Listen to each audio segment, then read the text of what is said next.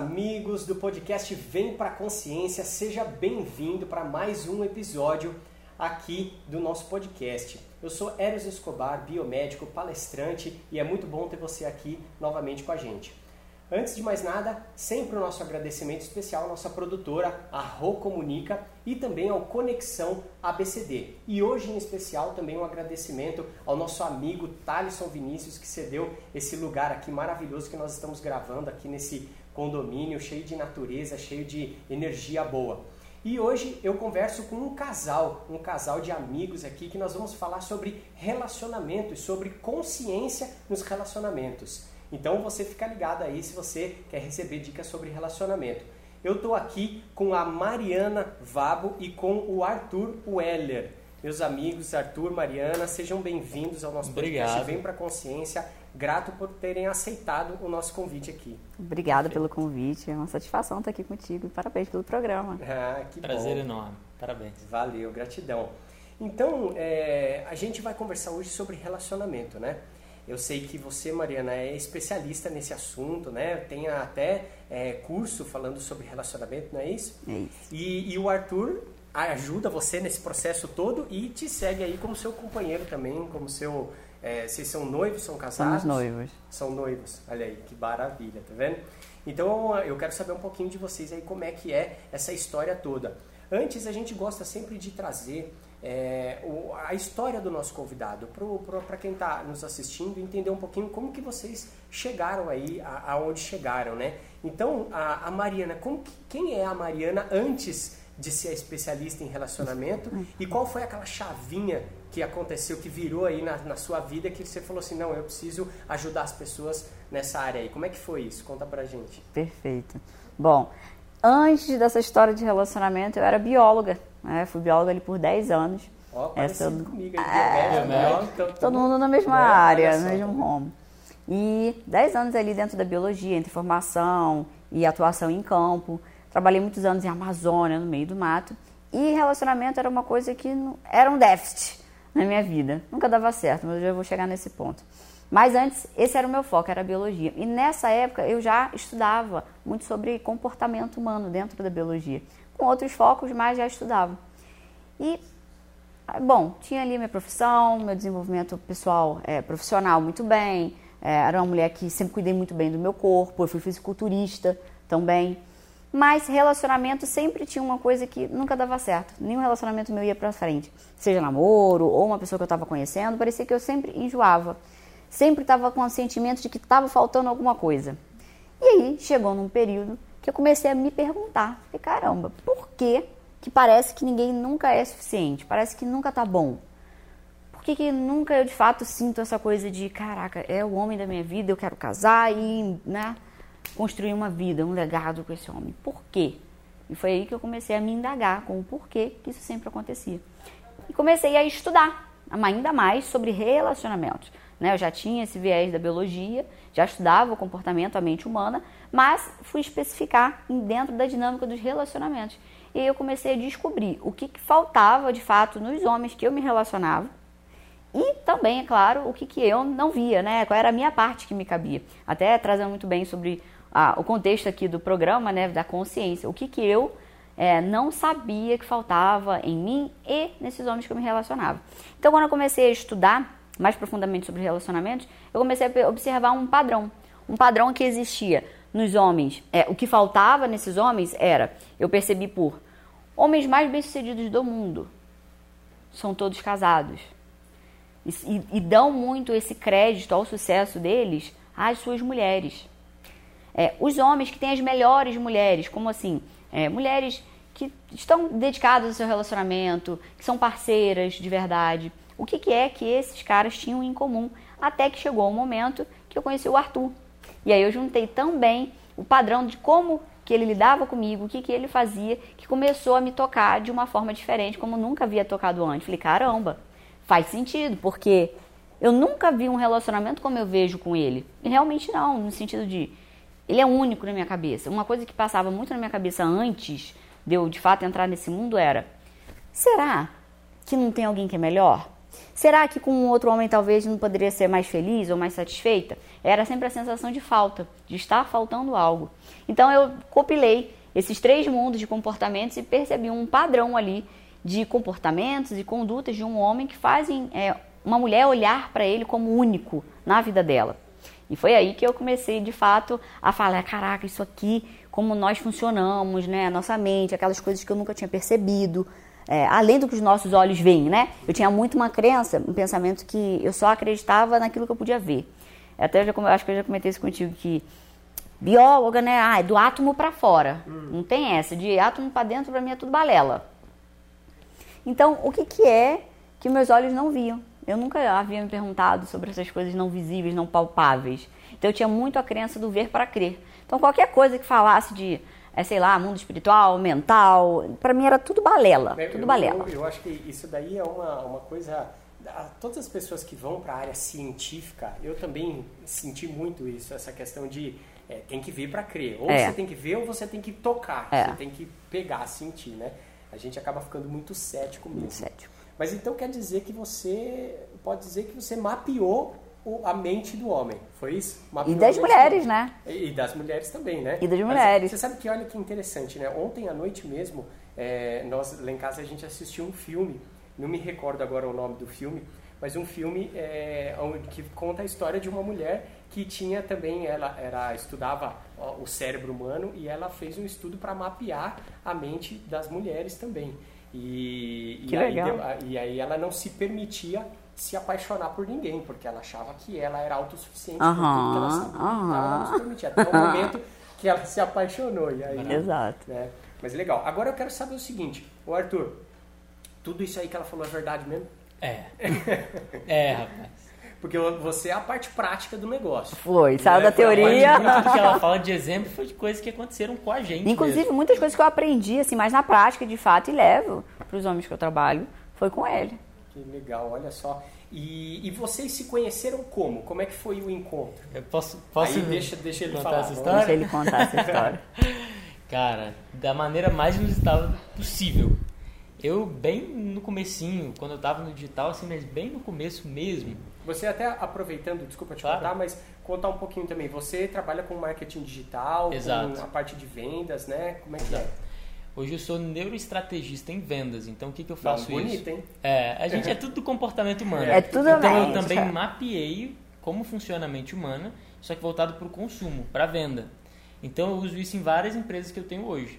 Tem empresas que a gente vende produtos internacionalmente, tem empresa de lançamento, que é uma das pessoas que a gente lança é ela, tem a minha empresa de mentorias, então eu uso esse mesmo princípio que eu chamo das neuroestratégias, Como que a nossa mente funciona. é como que a nossa mente funciona e como que você aplica isso para vender mais e mais caro, e eu uso isso em todos os negócios. Legal. E, e aí, então, como é que foi o, o Lá encontro? o nosso encontro, como que a gente se conheceu. Você Cara, gosta de contar essa história, eu adoro contar essa história. Mas eu estava no meu primeiro processo que eu estava dando de mentoria mesmo, e eu tinha, sei lá, três mentorados.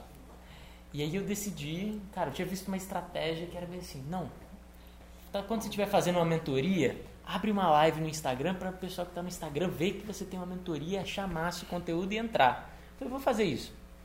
Aí comecei a rodar essa live. Na live, rapaz, tinha duas pessoas. Uma era eu, outra era ela. Ah, olha só. E aí eu dando essa live, eu não sei o que, que interessou Você ela, estava na mentoria ficou- por trás, né? No, no É. computador dando mentoria, ligou o É, celular. tipo assim, tinha o computador aqui, né? Aí eu falando com o pessoal da mentoria e o telefone de lado. Assim, eu falando com o pessoal, mostrando aqui e tal no, no Zoom. E eu não sei por que, que ela decidiu ficar tanto tempo na live, mas ela ficou até o final. É. Aí terminou a live, ela chegou e postou no stories dela. Esse aí É. é dos nossos, não sei o que lá. Foi. Deu maior elogio na live. Nossa. Aí a partir daí a gente começou a conversar pelo Instagram e desembolou. Mas imagina, cara, você encontrar a pessoa da tua vida numa live com duas pessoas. Que morava em outro estado, inclusive. É. Ah, é? Vocês são de- Você é do Rio de Janeiro? Eu sou de Janeiro, mas eu morava em Minas nessa época. morava em no Minas. interior do interior do interior de Minas. Nossa. Primeira vez que a Se gente... escondia, né? Não morava, se escondia. É, se escondia. Cara, a primeira vez que a gente foi se encontrar, é, era uma viagem de 20 horas pra gente se encontrar. Porque você pegava um ônibus, porque não, não tinha avião. Pega um ônibus do interior até BH. De BH, você pega. Aí é, Pegava isso aí era outro 4 ônibus. horas. Aí BH espera lá mais umas 3 horas pra vir um outro ônibus. É depois mais 12 horas até a cidade. Cara, É, tá vendo? É, e, assim, na- nada acontece por acaso, né? Não. Nada acontece por acaso. Então, tava. é, Era, era para vocês se encontrarem mesmo. Mas aí, assim, quando vocês é, se conheceram, você já já estava nessa caminhada de entender a consciência no que se refere aos relacionamentos ou, ou começou depois que vocês iniciaram um relacionamento? Como Não, eu já estava estudando sobre isso, né? Eu já tinha aprendido diversas coisas. E aí ele foi a cobaia. É, ele foi, ele foi quem confirmou os pensamentos, né? A teoria. lá. Ele confirmou a teoria, né? Que era muito sobre, assim, a gente vem num mundo hoje que as pessoas, é claro que a gente deve exercer a empatia de entender o mundo do outro, entender as dificuldades, as dores e as felicidades das outras pessoas. Mas eu percebo que uma coisa que, que não ensinaram a gente é como se relacionar. Que entender o outro, entender o mundo do outro não quer dizer que o mundo do outro seja como o meu, né? Seja alinhado com o meu. E com isso as pessoas elas deixam muito de ver o que faz sentido no outro e buscar esse alinhamento entre, caramba, nós somos parecidos, você me entende. E entram em relacionamentos onde não tem esse alinhamento. Mas muitas vezes isso começa na própria falta de autoconhecimento, de saber o que é importante para você mesmo. Né? Então, quando eu conheci o Arthur, eu estava muito nesse período de tomar consciência sobre quem eu era, o que era de fato importante para mim que eu não estava vendo.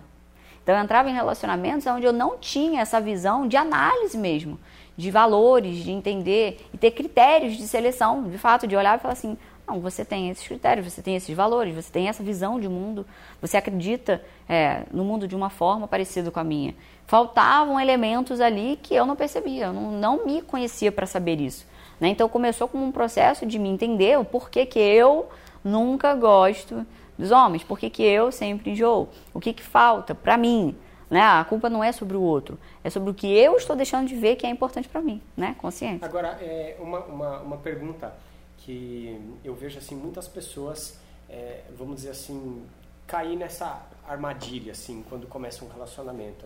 É, e eu quero confirmar isso com você se realmente é assim ou se, se tem algum outro segredo aí na parada. É, eu vejo que as pessoas quando entram num relacionamento elas acabam buscando no outro mais aquilo que falta dentro de si, que ela não consegue é, se completar por, si própria, assim, se amar, é, gostar da, da sua própria companhia. E aí ela, ela acaba depositando no outro uma expectativa de que o outro Supra vai aquilo, né? suprir essa falta. E é, é isso mesmo que acontece com as pessoas, porque eu vejo assim, né, não sei se, se você concorda comigo, que quando você deposita essa expectativa no outro, você nunca vai encontrar no outro essa expectativa. Você é, é, tem que buscar no outro algo que te complete e não aquilo que você não tem dentro. É isso mesmo? É, eu acredito que assim, ó, você encontra no outro alguém que está buscando a mesma coisa que você. E que vocês dois juntos é, se tornam uma união, uma unidade que tem um mesmo, a mesma busca, o mesmo propósito.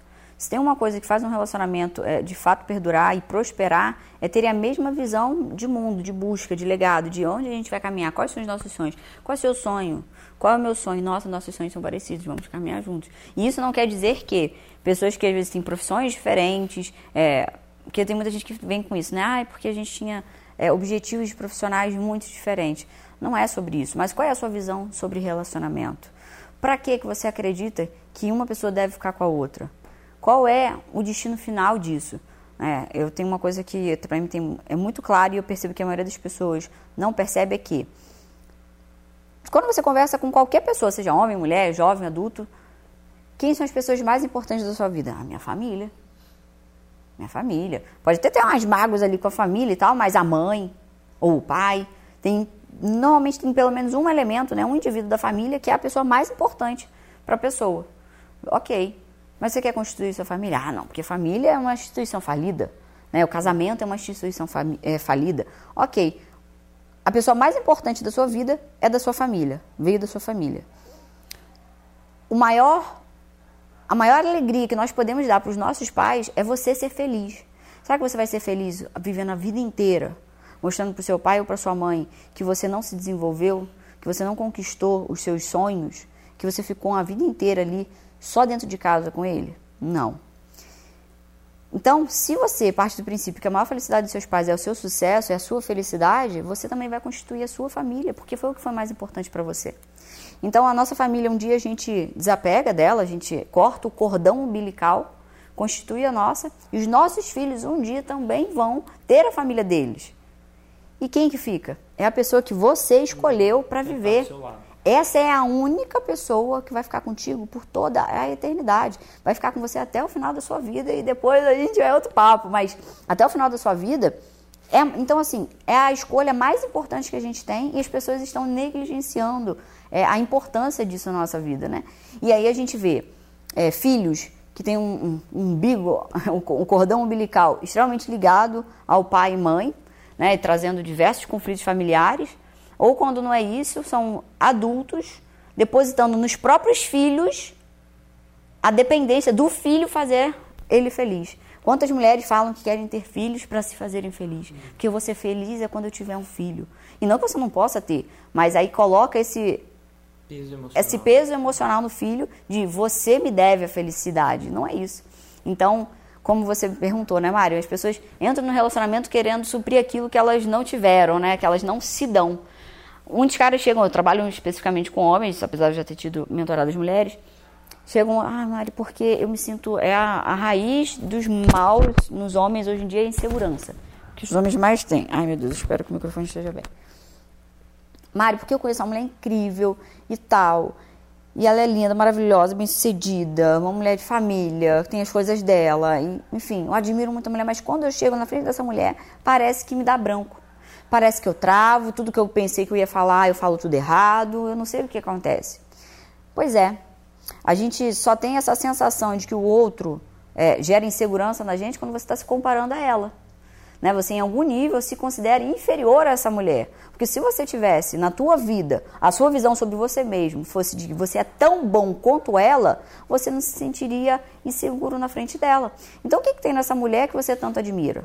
Ah, trabalho, corpo, é, a dedicação espiritual dela, não sei o quê. Ok, e a sua? Ah, não, eu moro com os meus pais a vida inteira e não construí nada. Foi, pois é, o outro é um reflexo sobre você. Você está admirando nela coisas que são importantes para você.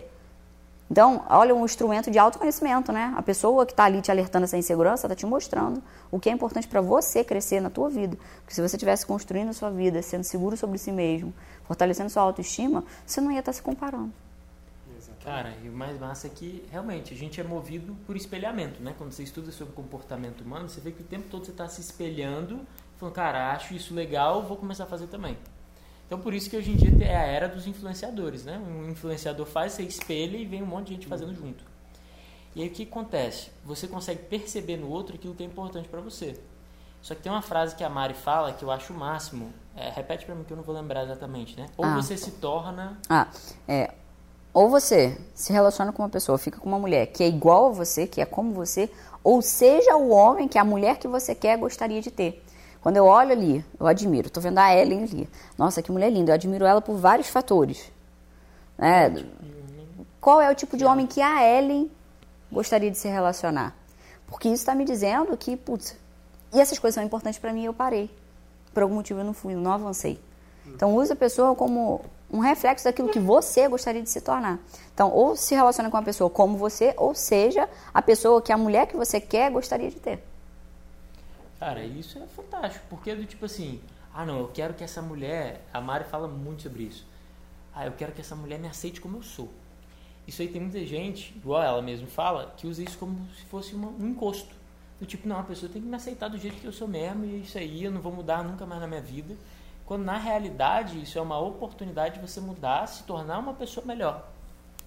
Então, amor, até se você quiser complementar em relação a isso que você Agora, sempre só, fala. só um detalhe sobre claro. isso daí que você falou, que eu acho bem interessante a gente colocar isso, porque é uma linha é, tênue a, a, a, partir do momento que a pessoa, como você colocou, é uma oportunidade que a pessoa tem de, de melhorar, de, de ser alguém é, que, que, é, que o outro, que o, a sua companheira vai admirar, vai querer do lado, e, mas também é, o, o, cuidado de não se anular por conta disso, porque às vezes você fala assim, eu vou criar uma máscara de algo que eu não sou na minha essência para agradar o outro.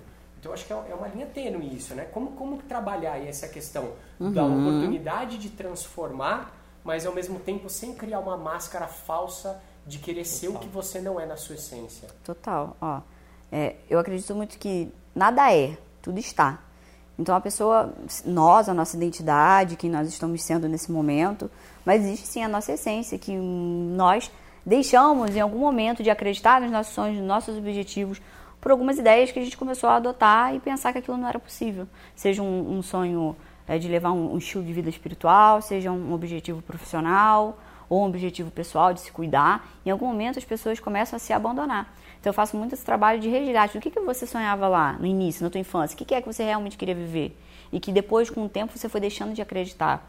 Então, partindo até desse princípio de, ah, Mário, qual é essa linha tênue entre você usar isso como uma oportunidade de se desenvolver, crescer e de não fazer para agradar ao outro? Porque aí que eu falo, não é sobre você fazer para agradar a uma mulher. É você saber que aquilo é importante para você e que se você não fizer por você, não vai ser mulher nenhuma que vai te obrigar. E nenhuma mulher vai ficar contigo por causa disso. Então ninguém, ninguém muda o outro. É, a gente não faz as coisas para agradar o outro. Apesar de eu acreditar assim, que depois que você está num relacionamento, não há problema algum em a gente fazer coisas para agradar o nosso, o nosso parceiro. É para isso. Se não for para um agradar o outro e a gente entender esses gostos e se alinhar e de forma recíproca a gente trabalhar junto, crescer junto, não tem porquê, fica sozinho, isso é egoísmo.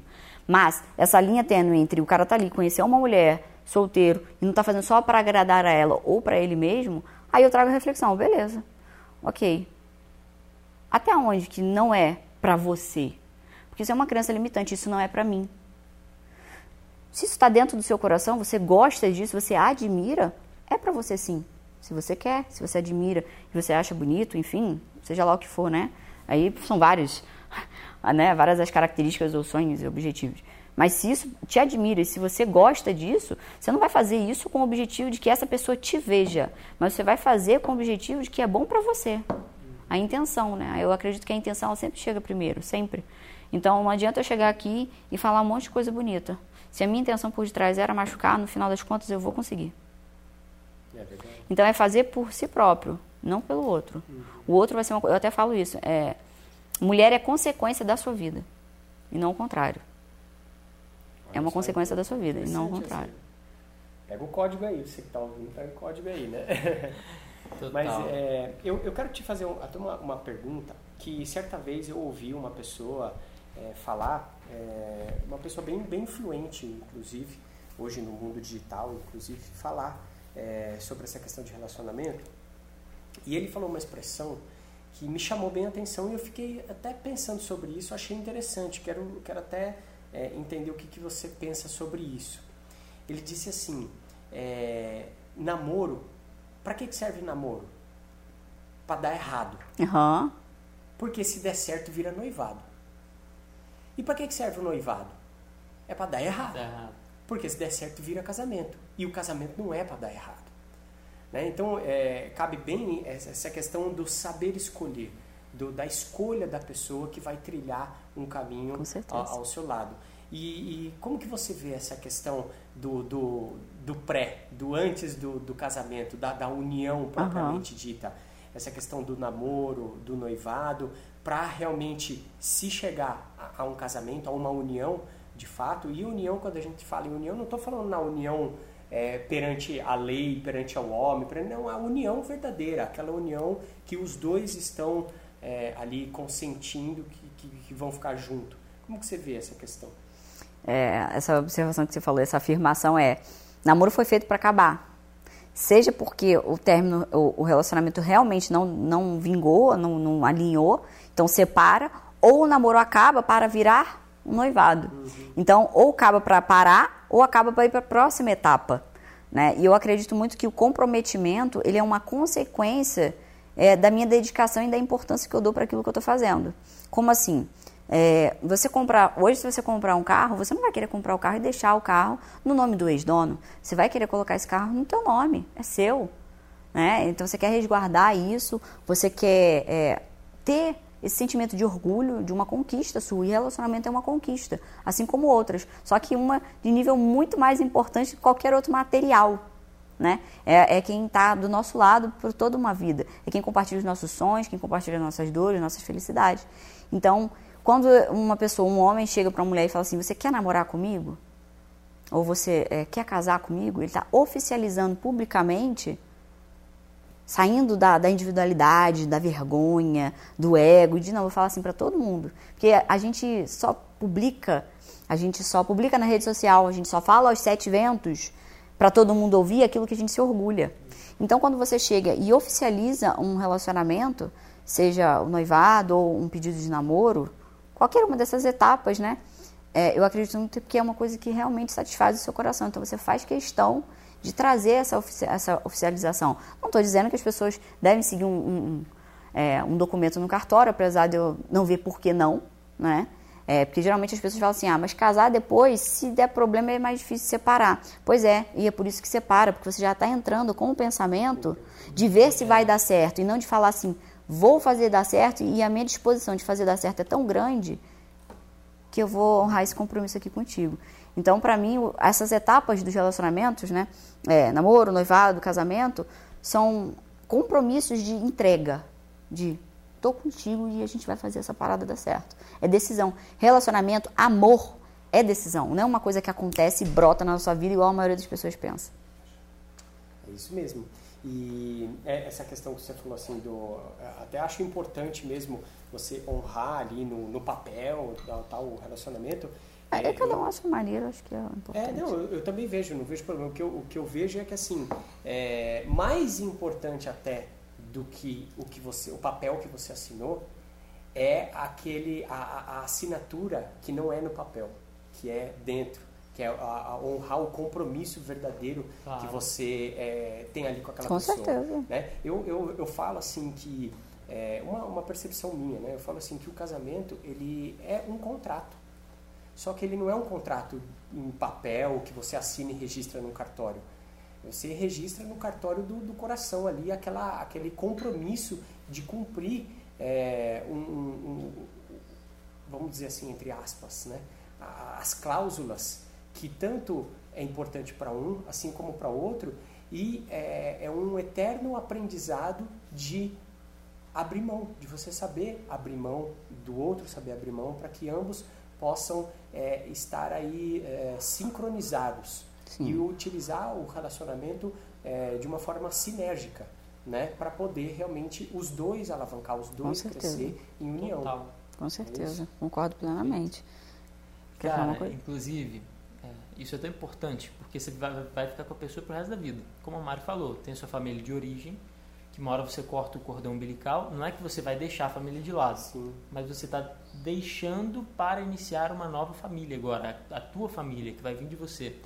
Como essa pessoa vai ficar a maior parte do tempo contigo, a gente mora junto, 24 horas do tempo junto. Então, um acaba influenciando o outro. E qual que é um grande ensinamento que a gente pega daí, que a Mari fala muito? Quem erra no recrutamento, paga no treinamento.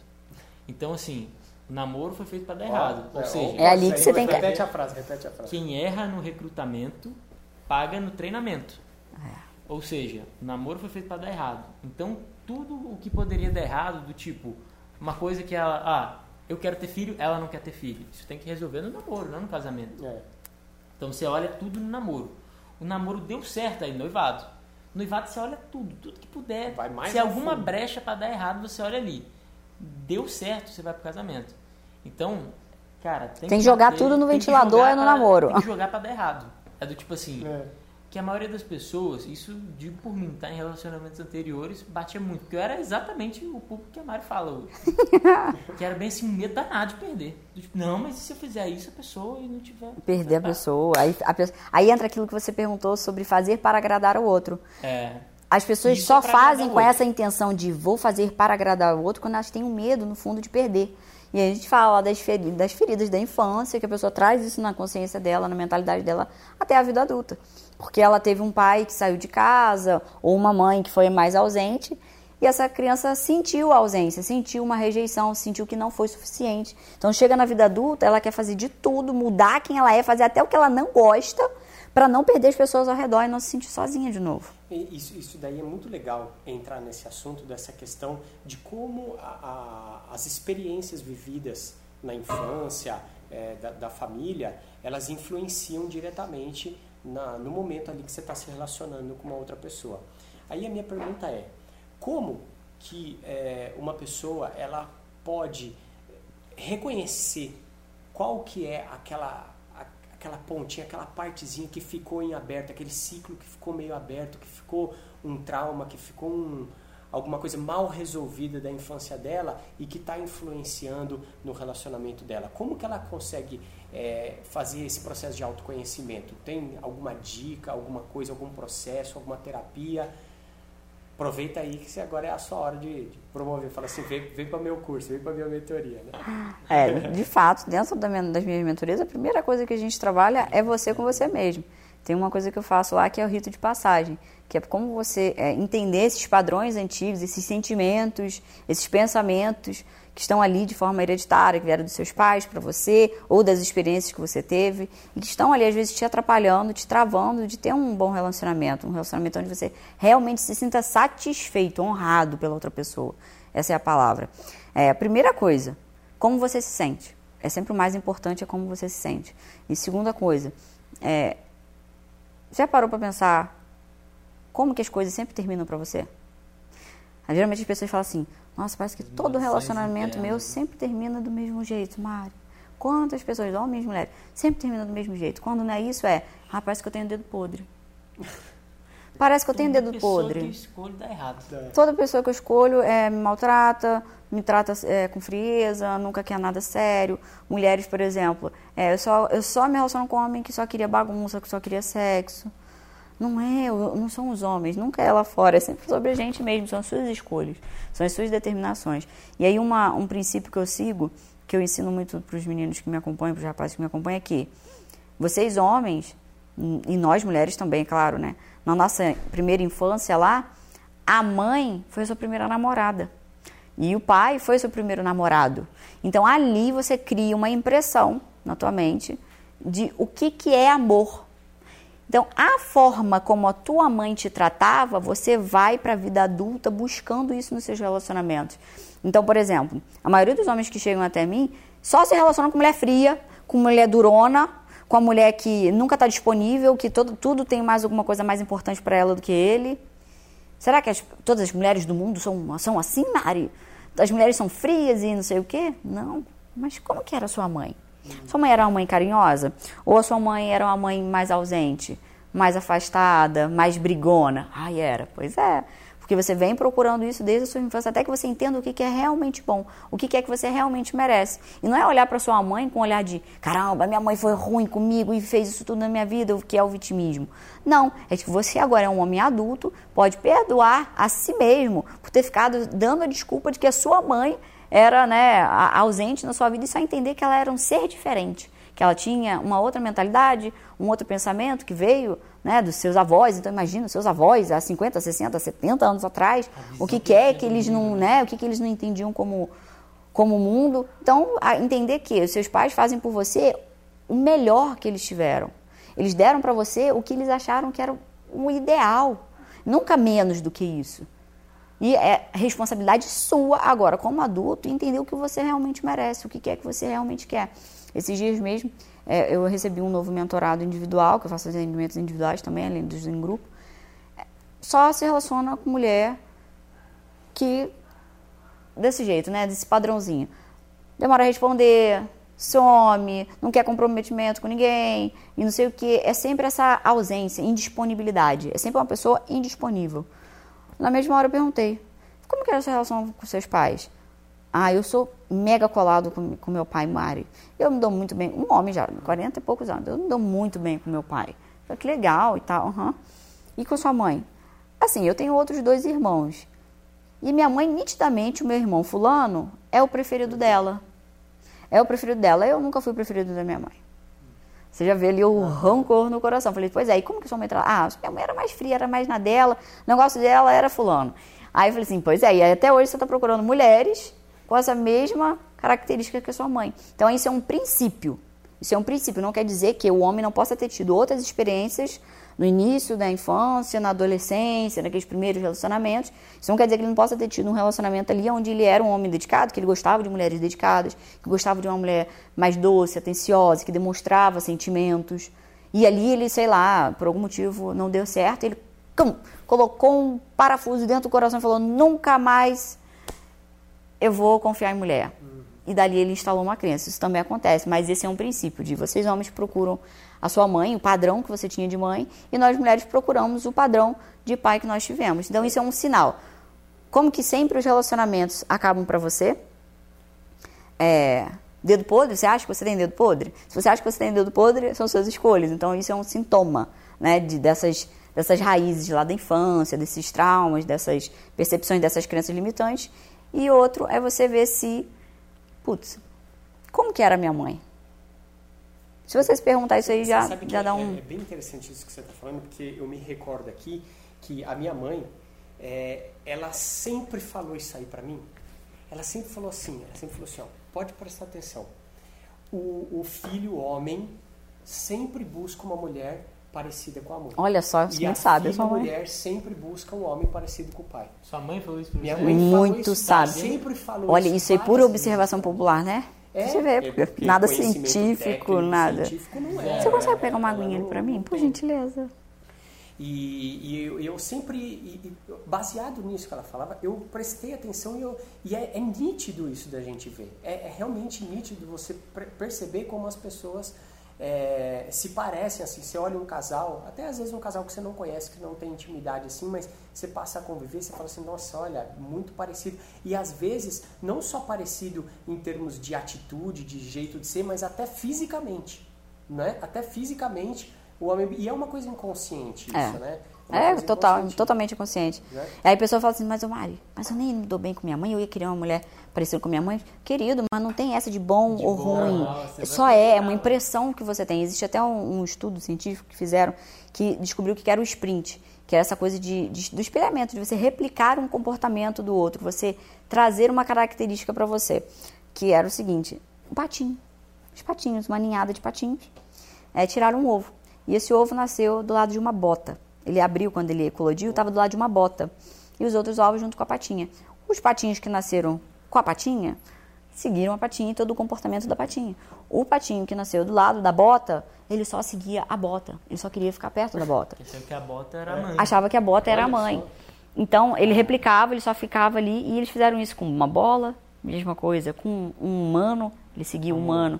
Então, assim, isso é essa primeira impressão de identificação. A gente faz isso no contrário também. Você tem o significado do que, que é o sexo oposto, do que, que é namoro, do que, que é casamento, do que, que é a pessoa que eu me atraio. Por isso que falam muito que menina se apaixona pelo pai quando é nova, o menino se apaixona pela mãe quando é novo.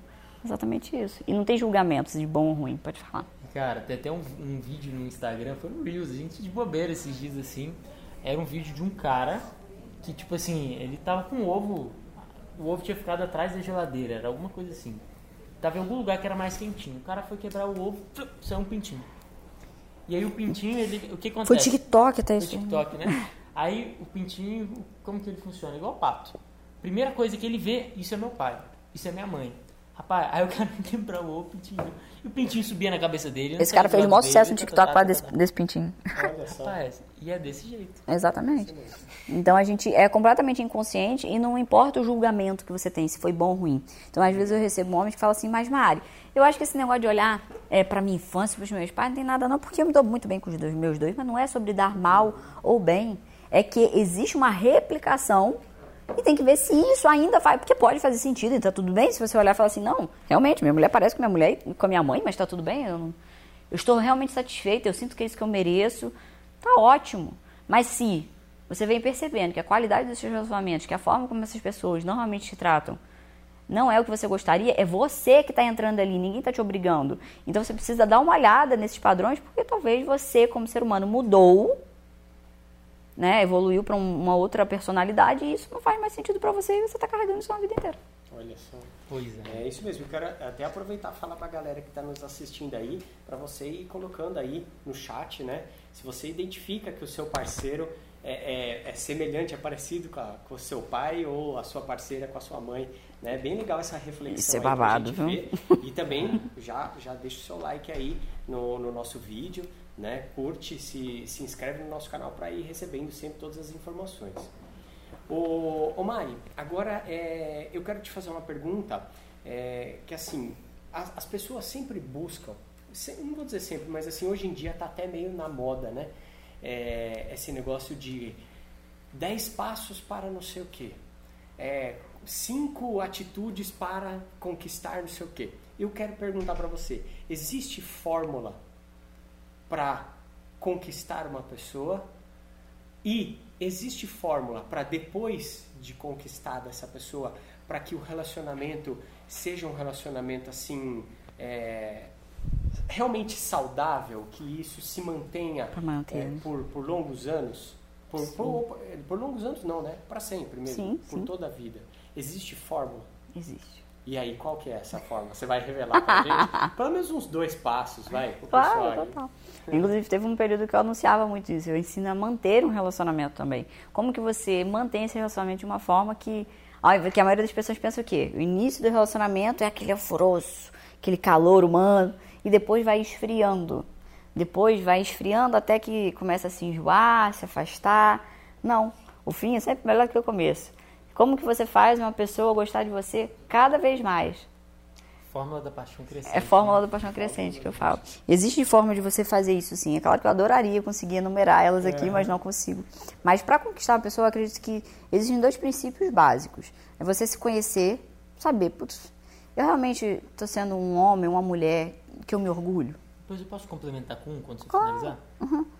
E outra é você entender quem é a pessoa que você quer, o que, que ela espera. Assim como um processo de venda, não, chega, não adianta eu chegar e falar assim, compra meu copo azul, compra meu copo, compra, compra, compra. É a mesma coisa, não adianta. Você está precisando de um copo azul? Eu vou entender, será que o Eros, será que isso aqui seria útil para ele? Será que isso aqui seria bom para as aulas dele, para os podcasts, na hora que ele vai gravar? Então eu vou chegar e falar assim, olha Eros, aqui, eu vejo que você sempre está gravando e tudo mais, vocês ficam ali bebendo água, às vezes a água começa a suar e a molhar a mão do palestrante é, e água esquentar. E eu tenho esse copo aqui que ele é térmico, mantém a água em menos 5 graus Celsius e não sua. Eu acredito que para você e para seus palestrantes ia ser muito mais agradável, para até a conversa fluir melhor. Como seria para você? Você tem um copo, um copo desse lá dentro do seu podcast. Você fala, caraca, sensacional, Mário, preciso disso. Daqui. Então, o relacionamento ele também tem esse processo de venda. Mas não é venda da pessoa pagar para você. Ela entender o seu valor desde que você também saiba o que é importante para outra pessoa. Então, eu vou me relacionar com o Arthur, o que é importante para ele. Eu, particularmente, quando a gente é, começou o nosso relacionamento, uma coisa que me chamou muita atenção nele foi sobre o que, que era mais importante na vida dele. E era o desenvolvimento da mentalidade dele. Por isso que é tão legal a gente estar tá falando aqui sobre consciência, né? Ele sempre falava que na frente de tudo que ele faz, seja por corpo, profissional, não importa os projetos, estudos, tudo ele colocava o desenvolvimento da mentalidade dele em primeiro lugar. E eu também botava isso como primeiro lugar. Minha, o meu desenvolvimento da minha consciência, da minha mentalidade, sempre vai estar em primeiro lugar, porque eu sei que isso aqui é que possibilita todas as outras coisas. Então eu falo, cara, mete, né? O que é importante para você, eu também é importante para mim e é isso aí. Então, até uma coisa que a gente estava falando um pouco antes, eu ia comentar e deixei para trás, é, para manter um relacionamento, eu acredito que é assim, ó. Antes, naquela história da seleção, né? É, se você erra na seleção, gasta mais lá no, no treinamento, no recrutamento, né? Você erra no treinamento, você gasta mais no treinamento. O que, que é que precisa acontecer dentro do casamento, dentro do relacionamento, para que você nunca cogite terminar. O que, que é que precisa acontecer dentro do relacionamento para que você nunca cogite terminar? Porque quando você extrai isso da outra pessoa, você vai perceber se você está disposto a fazer isso. Isso que a pessoa sente, que é o que, cara, se tiver isso aqui dentro do nosso relacionamento, a gente nunca vai ver terminar como uma primeira opção. A gente nunca vai cogitar terminar. A gente sempre vai fazer isso aqui. Aí você tem a possibilidade de analisar e falar assim: estou disposto pronto, você consegue manter um relacionamento a longo prazo. Eu, Arthur, particularmente, uma coisa que a gente coloca como premissa, assim, como princípio no nosso relacionamento é nunca atacar um ao outro, e sim atacar o problema. Como assim? Qualquer coisa, não importa o que seja que aconteça na nossa vida, a gente não vai olhar e procurar um culpado. A gente vai falar como que a gente soluciona isso. esse problema, ou seja, esse problema não é meu, não é seu. É um problema. Estamos juntos para resolvê-lo. Porque aí você olha, e gente, isso aqui é uma visão que qualquer mulher num relacionamento, para vocês homens que estão escutando, presta atenção, hein?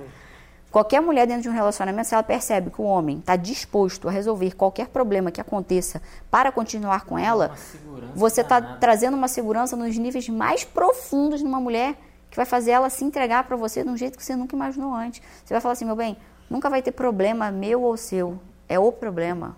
E nós vamos resolvê-lo. Então, se a mulher está tendo um comportamento XYZ, fulana, você está fazendo isso aqui que eu não estou gostando? Não, meu bem, olha, está é, tá acontecendo uma coisa aqui, eu me sinto dessa forma. E eu gostaria de, que fosse diferente. Será que a gente, o que, que você acredita que você pode fazer para a gente melhorar e eu vou fazer da minha parte aqui também? Então existe sempre aquele duplo comprometimento, porque não existe um culpado nem um responsável. A glória e a dor nunca é para um só. Sempre são dois corresponsáveis para qualquer coisa acontecer na sua vida.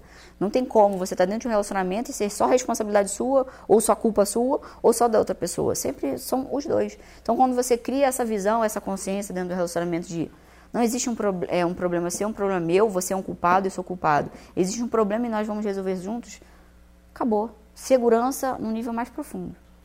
Isso, isso é, é eu acho bem interessante isso que você está falando, porque é, eu, é, é, eu, acho que até é meio inerente do, do ser humano que mesmo num relacionamento saudável, onde ambos se admirem, se respeitem, estão juntos ali, é, vai ter algum momento que vai acontecer algum, vai surgir algum problema, Sim. algum desafio, Sim. vai ter algum desentendimento Sim. ali e tal.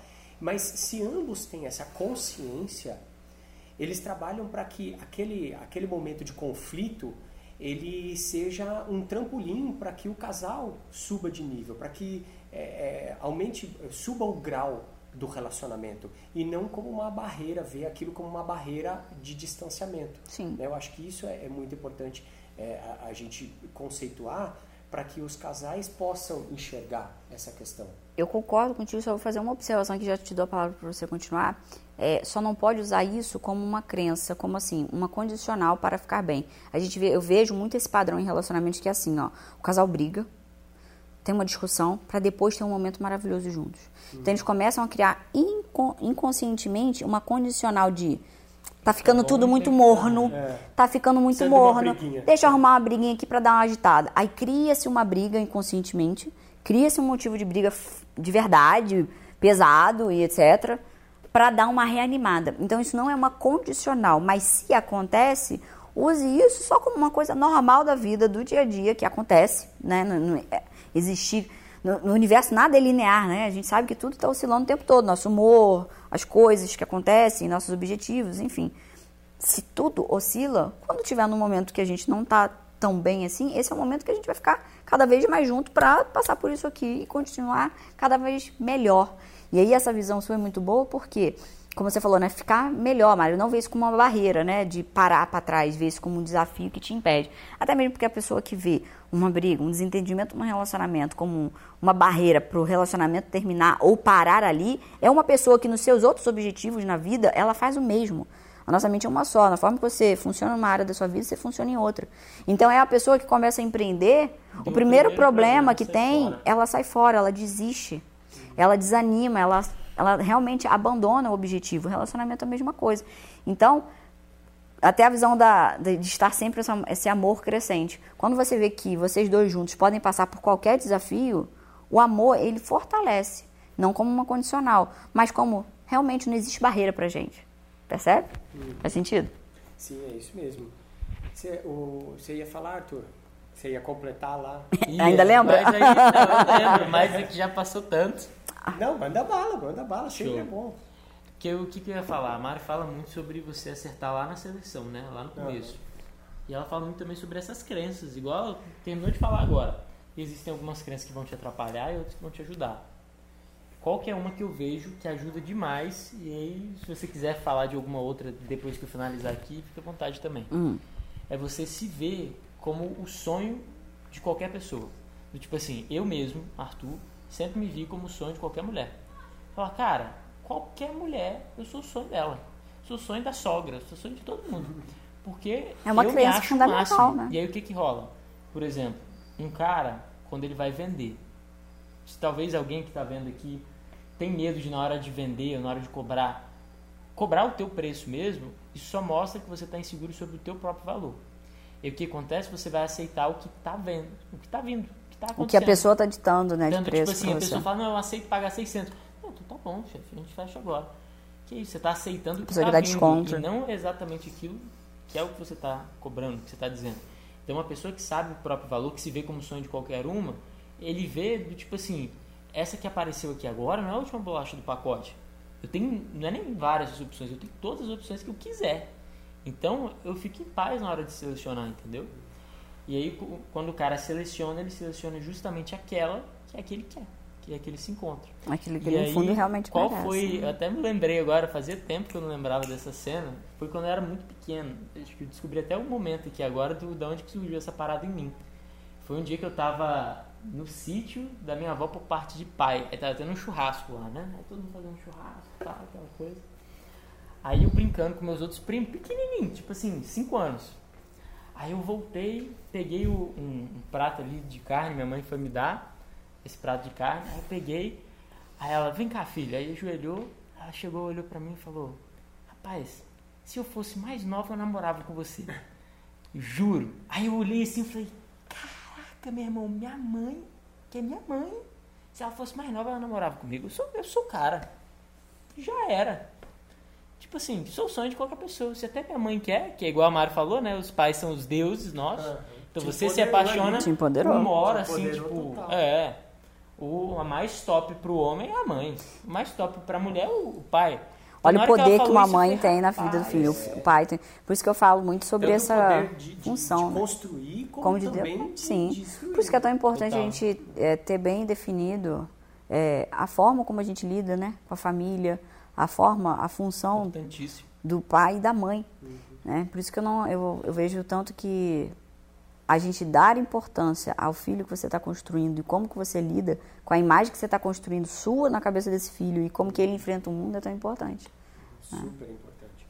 Agora, o Arthur, você falou isso daí e, e eu me lembrei de uma aqui que é, produção já me olha aqui já para eu não, não contar determinadas coisas aqui. Mas eu não vou contar tudo não, não vou contar tudo não. Mas é uma coisa que eu vejo assim, é, hoje em dia eu, eu, eu vejo os jovens assim não tendo tanto essa preocupação. E eu até não sei, até depois você pode falar, Mário, o que você acha, mas eu acho fundamental quando você está iniciando um relacionamento, você também conquistar a família. Com certeza. Eu acho isso Tá. muito importante. Com você certeza. conquistar a família. Você fazer principalmente os pais da sua namorada ou do seu namorado gostarem de você. Eu acho Claro. isso, é, isso assim é fundamental no início. E eu vejo que os jovens hoje em dia não Tá perdendo não isso. nem aí com isso daí, né? Os jovens chegam na, na, na casa da namorada, nem oi fala direito, não tá, já acha que... Se ainda não é- botar contra a família, né? Se ainda não quiser botar a pessoa contra a família. Não, não querer botar contra a família, exatamente. E eu, eu acho que, que os jovens hoje em dia estão desperdiçando tantas oportunidades de conhecer, de, de ter um relacionamento bom em função disso. Com né? certeza. É, e eu, o, o que eu lembrei, né, que, que eu não podia deixar de contar, foi que assim, é, quando eu comecei o relacionamento com a minha esposa, né, é, logo no começo, assim, no, acho que tinha o que um mês, nem isso, é, eu tive a oportunidade de, de conhecer é, o, o pai dela, né, e teve um dia que era aniversário da avó dela e ela falou, vamos lá no aniversário da minha avó comigo. E eu falei, vamos. E aniversário da avó, né? Festa, família toda reunida. Já tava assim, rolando assim, meio que, sabe assim, aqueles momentos mais. é, quando tá mais dentro da festa, assim, sabe? De bebidas Sei, sei, sei. e etc e tal. E o pai dela, uma hora, chegou pra mim e falou assim: Vamos lá fora que eu quero falar com você. Cara, você acredita que nesse momento, eu, eu vejo que assim, pelo que eu vejo hoje, a maioria do- dos, dos jovens, dos, até mesmo dos homens, é a hora que, como diz um amigo meu, o Thaleson não ia passar nenhum guarda-chuva aberto, né? Nem guarda-chuva aberto. E, mas assim, você acredita que nesse momento eu falei assim, agora é a hora, é a minha hora agora. E, e Você na- ficou em paz? Tipo assim, ficou feliz? Fiquei- eu fiquei feliz, porque eu falei assim, agora Que é a minha hora. É agora que eu vou agarrar essa mulher aqui. o cara. É. E eu falei assim, vamos lá. Aí ele me levou lá para fora, lá no, no estacionamento lá. E, e, foi a hora que ele começou a falar, o que você quer com a minha filha, não sei o que. Eu falei, agora é a hora mesmo. E falei. E aí depois tem uma história que fora do ar eu conto para vocês.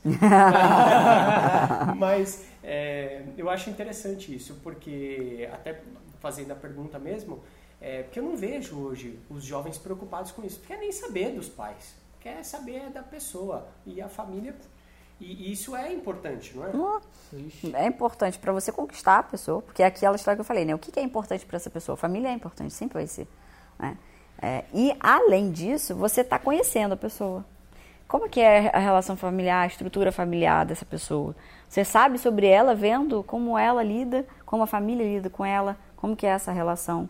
E até teve um vídeo meu que viralizou no TikTok, bateu 4,7 milhões que eu falei que uma das coisas que você é, não deve tolerar numa mulher, que um homem não deve tolerar numa mulher, é ela te colocar contra a sua família. E não importa o quanto a sua família seja treta, porque é a sua família. Você vai saber lidar, você vai resolver, vai brigar daqui a pouco, tá se abraçando. Não pode nunca você tolerar que uma pessoa coloque você contra a sua família. Então, eu concordo contigo. Os jovens estão perdendo muito esse princípio da, da própria família e de saber a importância da família do outro. Mas o reflexo de não ver a importância de conquistar a família do outro é a importância que ele não está dando nem para a família dele.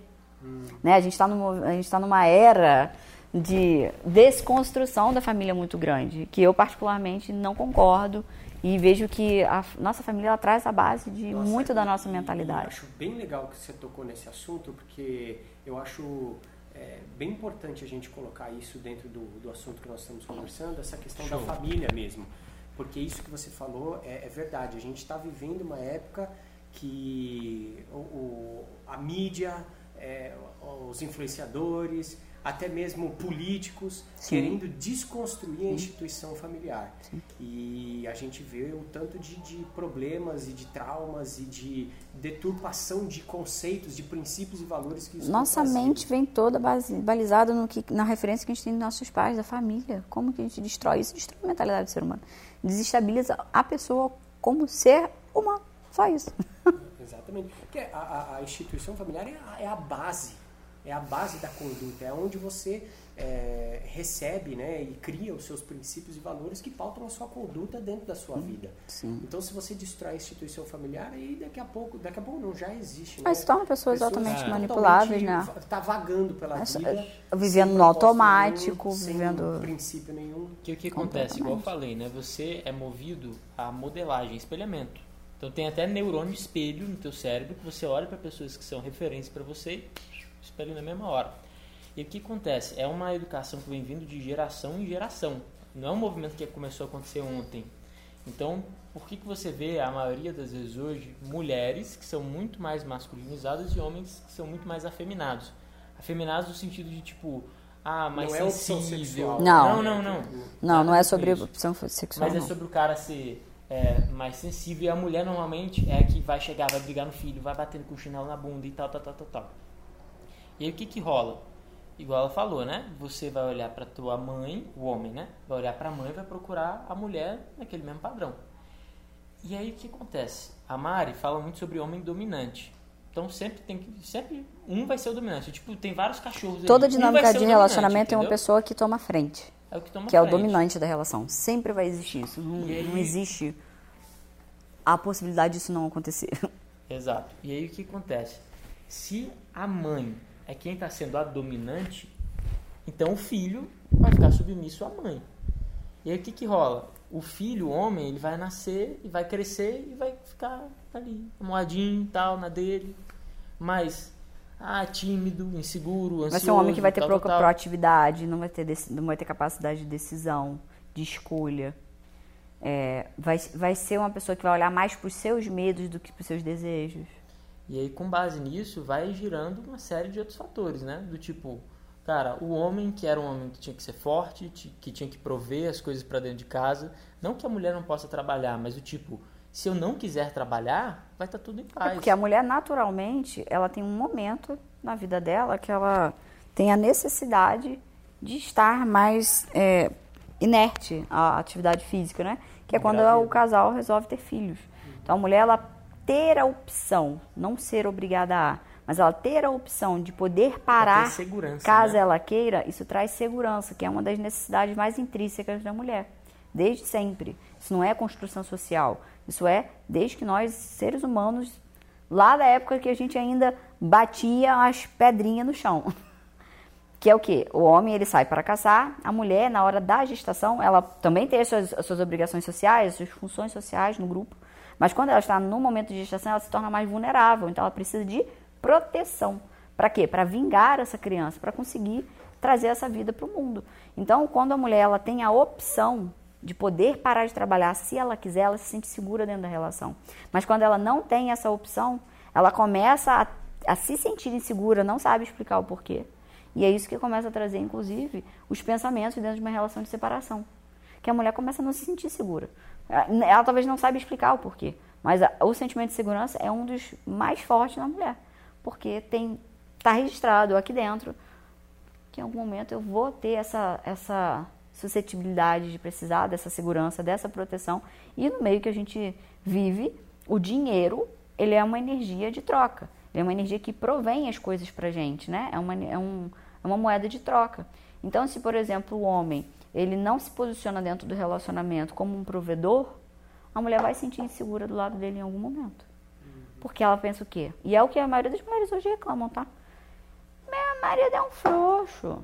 Meu marido não. Eu sustento a casa. Quantas amigas eu vi sofrendo porque viram a mãe sustentando o pai é, al, é, alcoólico, enfim, com diversos problemas ali, porque o homem não desenvolveu essa proatividade, essa ação, que é uma origem, são comportamentos de origem mais masculina. E onde que acontece isso? Na inversão das funções dentro de casa. Porque ele olha para o mundo feminino e vê a mãe sendo a proativa, a ação da relação, a provedora. Ele se, ele se desenvolve sendo submisso a uma mulher. Então, quando ele entra dentro de um relacionamento, o que, que ele vai ser?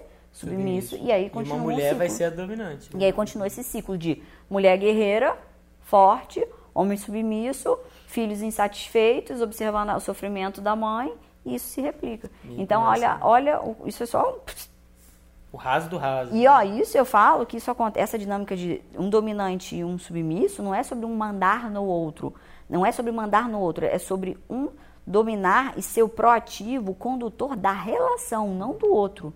Ou seja, é, o dominante da relação, ele não domina a pessoa, ele domina a relação. Uhum. Como assim?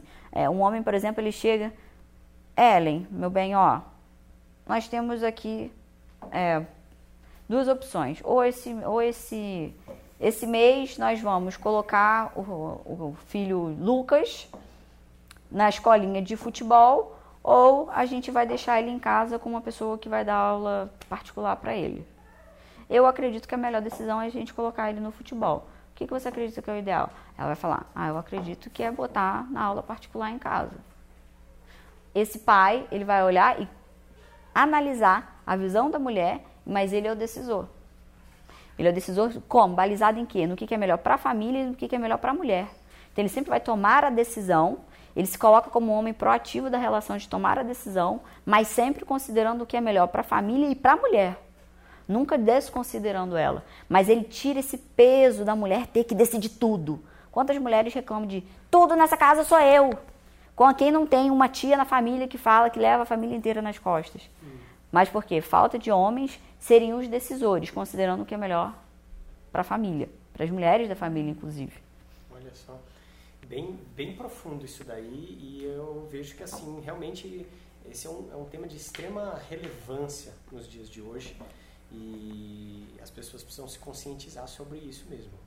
Agora, até aproveitando essa questão do, do homem e, e da, da, mulher, da dominância e tal, é, eu acho que isso traz também um assunto que eu diria até bem polêmico, mas eu acho interessante. É, até por você ser mulher e falar sobre isso, é, sobre essa questão de relacionamento, mas também a gente acaba é, trazendo a questão do feminino, desse movimento que as mulheres, é, que muitas mulheres hoje têm sobre essa questão do feminismo, do uhum. empoderamento feminino. Como que você vê isso? É, para o, o, que, que qual a energia que isso traz para as pessoas, para as mulheres e para um relacionamento é, em, onde existe uma mulher que prega esse, Aham. essa- esse empoderamento do feminismo, que, e aí fica conflitando com o homem machista e essa coisa toda. Como que você vê esses movimentos hoje em dia?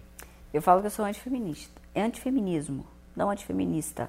Porque as mulheres que eh, se posicionam realmente como feministas de os homens tiraram os direitos das mulheres, porque os homens por muito tempo pisaram nas mulheres e etc, etc, etc.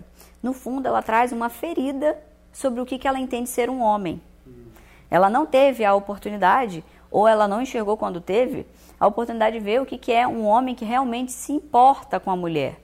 Né? E isso vem muito dessa desconstrução familiar que ela vê a mãe sofrendo na mãe de um pai vagabundo. Desculpa aqui o palavreado, mas para entender. E não é sobre a culpa é do pai ou se a culpa é da mãe. Não existe culpa. Culpa é uma coisa que eu até instruo muitas pessoas a tirar do seu vocabulário. É responsabilidade. Responsabilidade te empodera. Sou responsável, por isso eu tomo uma nova atitude. Eu sou culpado. É. Eu, eu me A recuo. culpa prende. É? Exato, a culpa a prende. responsabilidade traz a consciência. Empodera, total. Traz, traz consciência de, caramba, até hoje eu fiz desta forma, agora eu posso, agir diferente. posso agir diferente. É, então eu falo que eu sou antifeminismo. Por quê? Eu vejo que muitos homens que chegam, inclusive para mim até hoje, com essa grande raiz da insegurança, todos eles relatam assim, Mari, quando eu chego na frente da mulher, eu não sei se o que eu tô falando tá certo ou tá errado. Se o que eu vou falar, ela vai, vai, o que ela vai pensar de mim? Se eu sou agressivo, se ela vai achar que eu sou abusivo, se eu tô passando dos limites. E com isso, os homens começam a se travar. Então a gente está gerando uma, uma multidão de homens inseguros por se questionarem se ele está certo ou errado. Porque o machismo é uma coisa dos homens. Então cria-se uma identidade, crenças de identidade, que existe uma parte do homem que é ruim. A origem do mal é masculina. Essa crença faz o cara achar que ele, no fundo, é uma pessoa ruim, que ele tem que se controlar o tempo todo, para não deixar essa parte ruim vir para fora. Quando na realidade não. Abuso, agressão, relacionamento tóxico, é, o desmerecimento do outro, a corta da fala do outro, qualquer outro comportamento que o feminismo emprega como sendo machismo, não é de origem masculina, é de uma origem de pessoas mal resolvidas. Tanto é que eu recebo diversos e diversos relatos de homens que sofreram muitos abusos na mão de mulheres. Então, assim, essas coisas ruins não são de uma origem machista, são de uma origem de pessoas mal resolvidas. Então eu falo, seja machista. O que é ser machista de verdade? É você saber qual é a real essência do masculino. Que é o quê? Você ser um homem proativo, determinado, ter sua capacidade de decisão, ter sua autoconfiança, saber quem você é, buscar é, os seus objetivos. Então, construir, fortalecer essa energia da proatividade que está dentro de todos nós, não é sobre o gênero da pessoa, mas que está dentro da construção da nossa psique. Né? A energia feminina é o que? É da reflexão, é, da, é da, da mais da empatia, da capacidade de ouvir, de refletir, de ler, de tomar cuidado, de ter a sutileza de olhar para o ambiente e saber ter um toque mais detalhado. É a visão do micro. Então, o homem, ele resgatar essa essência da energia masculina. E que não, não é que as mulheres não possam ter. E aí começa a entrar os reflexos desse movimento nas mulheres.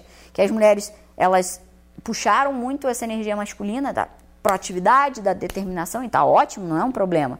Mas é a gente saber trabalhar isso em determinados momentos. Então, eu no meu trabalho, eu vou ter a energia masculina mais ativada, né? Determinação, foco, meta e tal. Mas no meu relacionamento, eu permito receber, eu permito ser cuidada. Porque um homem só ajuda, só trabalha e só provém a relação de quem quer receber. Então aí chegam as mulheres em relacionamentos igual uma casca. O cara quer abrir uma porta, não pode. Se o cara se dispõe a pagar uma conta, Não tá me pode. chamando de incapaz, como se eu não pudesse pagar minha conta? Não, querida, não é isso não. Eu só estou querendo fazer uma gentileza de mostrar para você que eu valorizo o nosso momento e eu faço questão de pagar isso aqui. Então, as mulheres começaram a criar uma casca e não dar espaço para os homens chegarem na vida delas, porque no fundo, é uma, todo excesso esconde uma falta. É um medo de se ferir, porque viu um pai ferindo a mãe. Então, é um ciclo que enquanto cada um não toma a sua consciência de por que, que eu faço o que eu faço, isso se replica. Então, eu sou antifeminismo e sou pró-machismo, da real essência do masculino. não o machismo que a galera fala por aí, que isso aí é coisa Isso aí é de coisa de bandido. bandido, Uma coisa que eu de gente falo- mal resolvida. Inclusive, gratidão por você trazer essa, essa, essa clareza sobre esse assunto. eu acho muito importante hoje em dia porque está tá sendo muito deturpado isso e está tá se quebrando os valores reais da, das pessoas, da, da mulher, do homem e da família, né? E uma coisa que eu vejo sobre essa questão é que é, a, a, mulher que, que quer esse empoderamento do homem, que ela, ela fala assim, eu quero ter os mesmos direitos que o homem, eu quero fazer o que o homem faz. Na verdade, ela não está enxergando a essência do poder dela, dela. feminino. Sim, total. Ela está abrindo mão do, do, do, poder feminino. Então, ela, ela quer gerar um movimento feminista e ela ataca, entre aspas, né, a palavra, ela ataca aquilo que ela chama de machismo, fazendo a mesma coisa, é que é um total, movimento, total. um movimento feminista total. e que ainda todos esses movimentos eu vejo que são é, movimentos separatistas que criam grupos um uhum. grupo machismo, um, um contra feminino, o outro, é um sempre um contra o outro. outro. E aí uhum. você não está trabalhando para a união. É isso mesmo. Então a gente precisa, eu vejo assim, eu acho que a gente precisa parar de rotular. Procurar um culpado. Parar de procurar culpado e parar de rotular, parar de criar grupo e ser todo Concordo mundo unido. plenamente. Todo mundo unido. Vamos se unir. E a união não significa anular um ou anular o outro. Muito pelo contrário, é a mulher ela ter consciência do valor da força feminina, né? É da, da, da, luz, na verdade. Porque eu vejo que o, o homem, o masculino, é a força e o feminino é a luz. Então é o perfeito união e equilíbrio entre a força e a luz. Cara, que faz acontecer. Total, sabe o que, que concordo plenamente. É porque a mulher quer ser o homem e a mulher, por exemplo. E da onde que surge isso? É da mulher chegar e falar: eu não dependo de nada nem de ninguém. E eu também não quero depender de ninguém.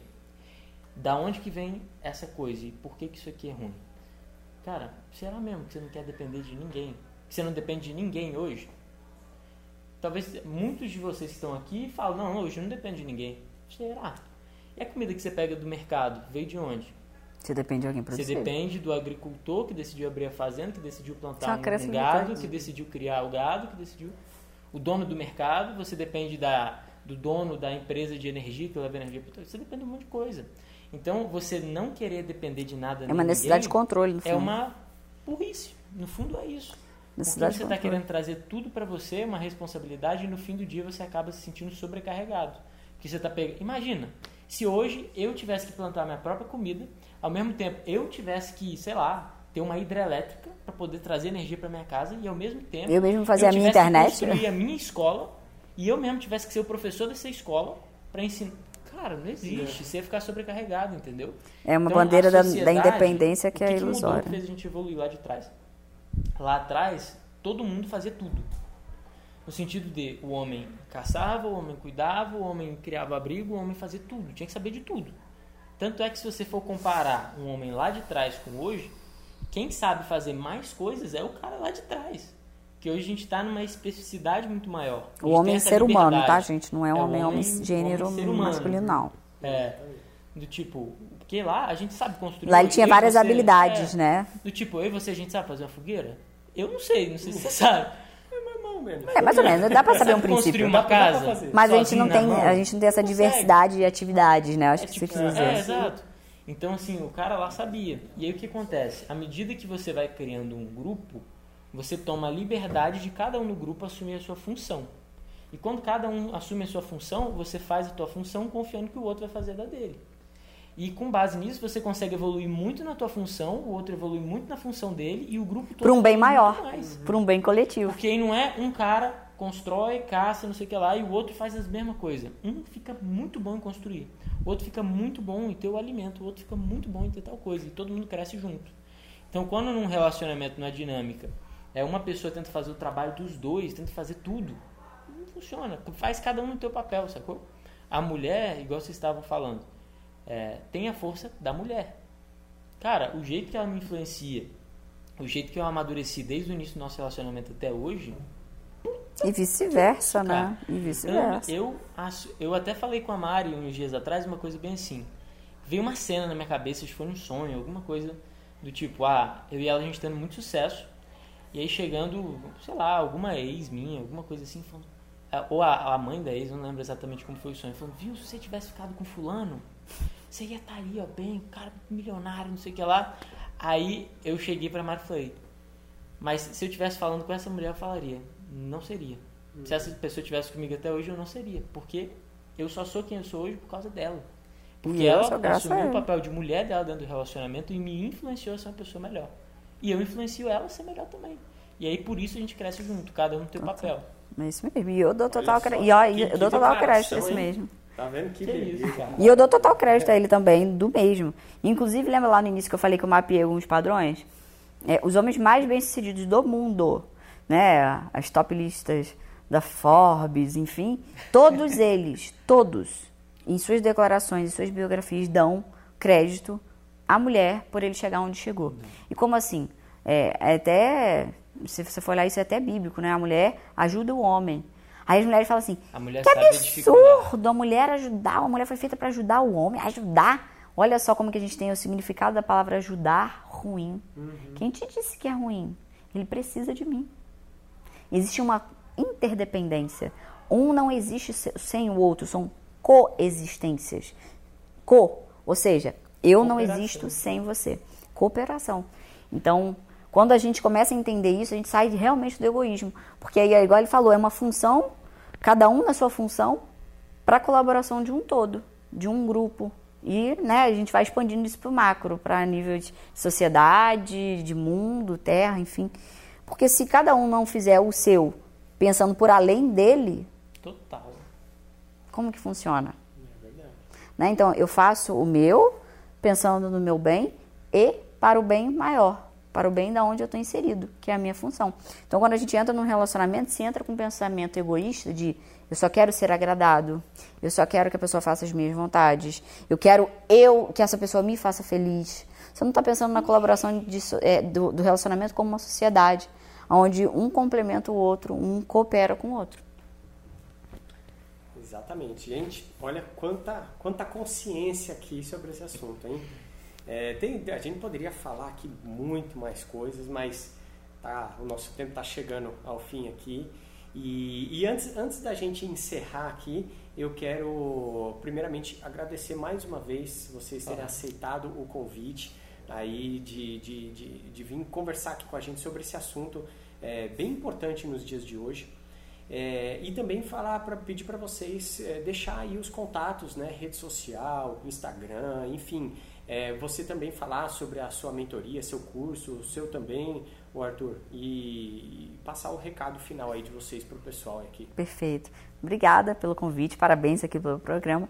E vou deixar aqui para o pessoal, eh, eu ajudo homens a se tornarem número um na cabeça da mulher que ele quiser, a resgatando esse homem dominante que existe lá dentro, para ele se, se, se sentir ainda melhor como quem ele é, como homem, como um ser mais pertencente, que se sente mais maduro e mais confiante com ele mesmo e que consegue ver o amor, o brilho nos olhos de uma mulher por ele.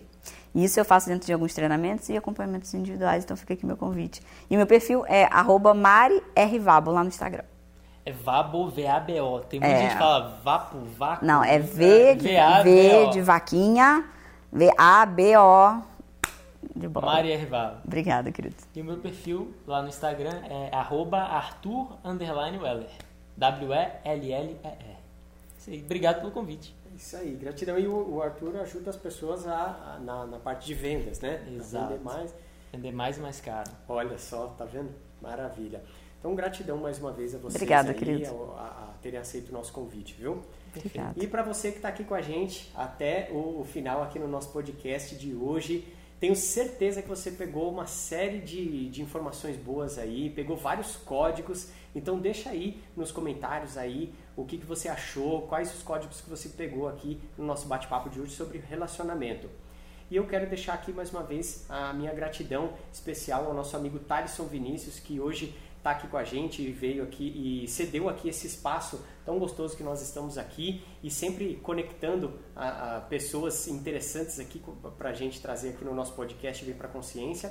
E também um agradecimento à nossa produtora, Arro Comunica. Segue lá no Instagram, arroba Arro Comunica, ao Conexão ABCD. Também segue lá, arroba Conexão ABCD. Não deixa de deixar o seu like no nosso vídeo, se inscrever no nosso canal para receber todas as informações. Toda segunda-feira, às 18 horas, um episódio novo do nosso podcast Vem Pra Consciência. Eu sou Eros Escobar, biomédico e palestrante. Segue lá, arroba eros.escobar e até a próxima, o próximo episódio do Vem Pra Consciência. E aí, ó, vem aqui, a gente sempre faz aqui no final, aqui juntinho, ó, lá na câmera falando aqui, ó. Vem, vem, Vem pra, pra consciência. consciência. Valeu.